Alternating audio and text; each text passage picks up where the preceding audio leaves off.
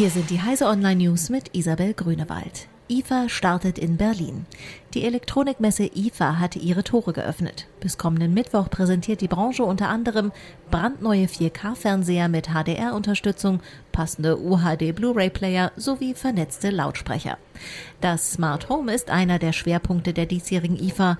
Auch die Haushaltsgerätehersteller bringen ihre Geräte ins Netz, damit die Nutzer sie aus der Ferne steuern können. Dank Alexa und Co. sogar mit simplen Sprachbefehlen. Außerdem treffen die Besucher auf jede Menge Mobilgeräte, Drohnen und VR in den Hallen und im Außengelände. Hier auf dem IFA-Stand von Heise Medien in Halle 17 gibt es Talks zu Techniktrends, die CTVR Challenge, PGP-Kampagne und Jeopardy. Die Talks und die Heise Show werden live vom Stand gestreamt. Netzneutralität, Apple gegen bezahlte Überholspuren.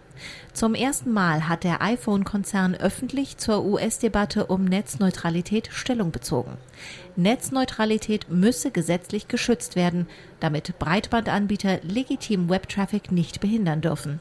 Das Internet sei zu wichtig für Nutzer und Innovationen, um ungeschützt und unsicher gelassen zu werden, so eine Sprecherin des Konzerns.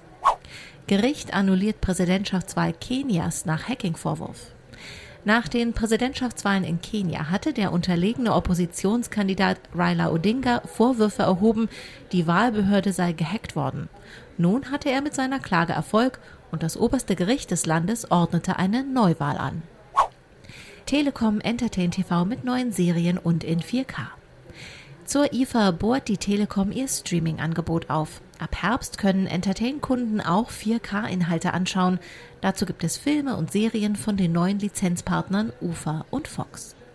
Diese und alle weiteren aktuellen Nachrichten sowie alle Trends und Themen der IFA finden Sie auf heise.de.